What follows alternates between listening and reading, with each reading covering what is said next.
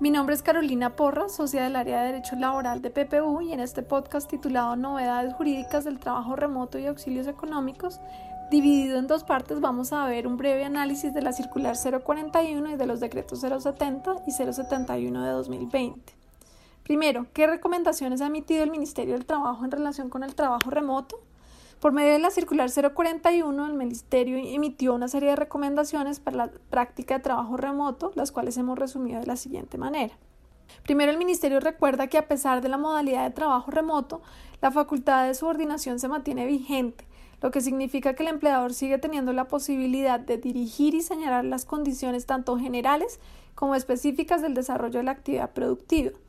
Además de lo anterior, resalta el Ministerio que las funciones que el trabajador realiza desde su casa deben responder a las que habitualmente desarrollaba antes de la crisis y que en caso de modificaciones de salario o de funciones, estas deben darse de mutuo acuerdo entre las partes. El punto más novedoso dentro de esta circular es la alusión directa al derecho a la desconexión, el cual en palabras del Ministerio se refleja en lo siguiente. 1. Garantizar pausas activas durante la jornada de trabajo. 2. La efectiva interrupción de la jornada laboral en al menos dos bloques. 3. Evitar solicitudes o requerimientos fuera del horario normal. 4. Evitar correos electrónicos o chats por fuera de la jornada laboral. Y 5. El respeto a la cantidad máxima de horas de la jornada diaria y semanal.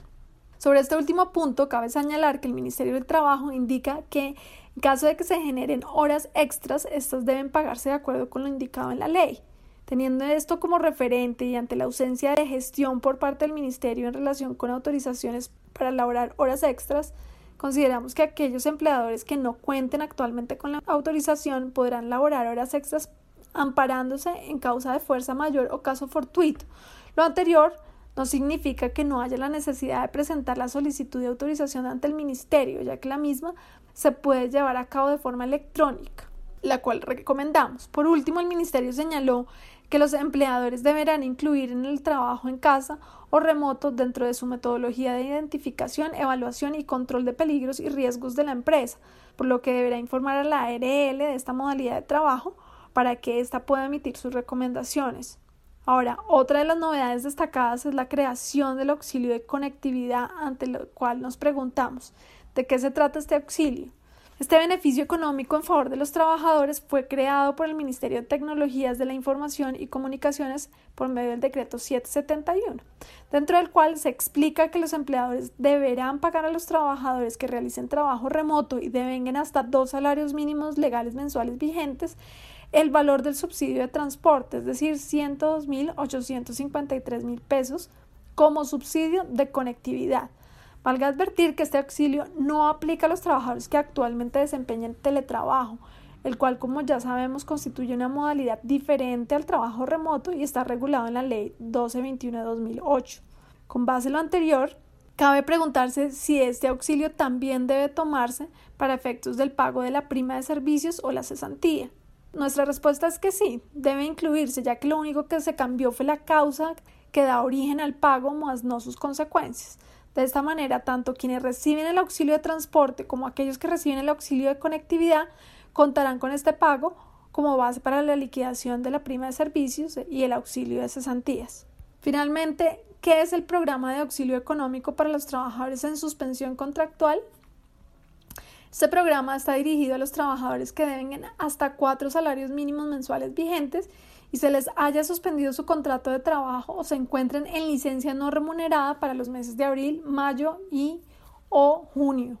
Adicional a lo anterior, los beneficiarios de este auxilio no deberán estar cubiertos por los programas de familias en acción, protección social al adulto mayor, jóvenes en acción o el programa de ingreso solidario. Los beneficiarios de este programa recibirán 160 mil pesos por cada mes en el que su contrato haya estado suspendido en los meses de abril, mayo y junio de 2020, por lo que las personas beneficiarias podrán recibir hasta máximo 480 mil pesos. El acceso a este beneficio debe realizarse por parte del empleador, quien debe cumplir los mismos requisitos que se determinaron para acceder al PAEF, el cual, valga notar, ha sido extendido hasta el mes de agosto de 2020, lo cual se entiende en relación a la cantidad de empleadores que quedaron por fuera de este apoyo económico en el mes de mayo. podrán acudir a nuestro primer podcast para revisar los requisitos necesarios para acceder al PAEF. Habiendo expuesto los nuevos mecanismos que benefician a los trabajadores en la ejecución del trabajo remoto, pasaremos a analizar los cambios al régimen laboral incorporados por medio del decreto legislativo 770 de 2020. Ahora, ¿cuáles son los cambios introducidos a la jornada laboral? Según el decreto, los empleadores podrán con sus trabajadores pactar jornadas espaciales de manera individual. La finalidad de esta nueva reglamentación es disminuir la circulación masiva de los trabajadores en los medios de transporte, la aglomeración en los centros de trabajo y contener la propagación del virus. Con base en lo anterior, los empleadores pueden implementar de mutuo acuerdo las siguientes jornadas.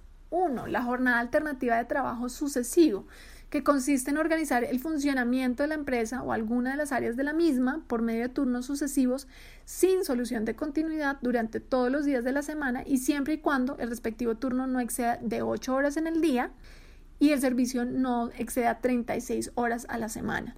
2. La jornada de trabajo en estado de emergencia sanitaria. Esta jornada consiste en que el empleador puede coordinar la jornada ordinaria semanal de 48 horas para que se distribuya en 4 días a la semana con una jornada diaria máxima de 12 horas.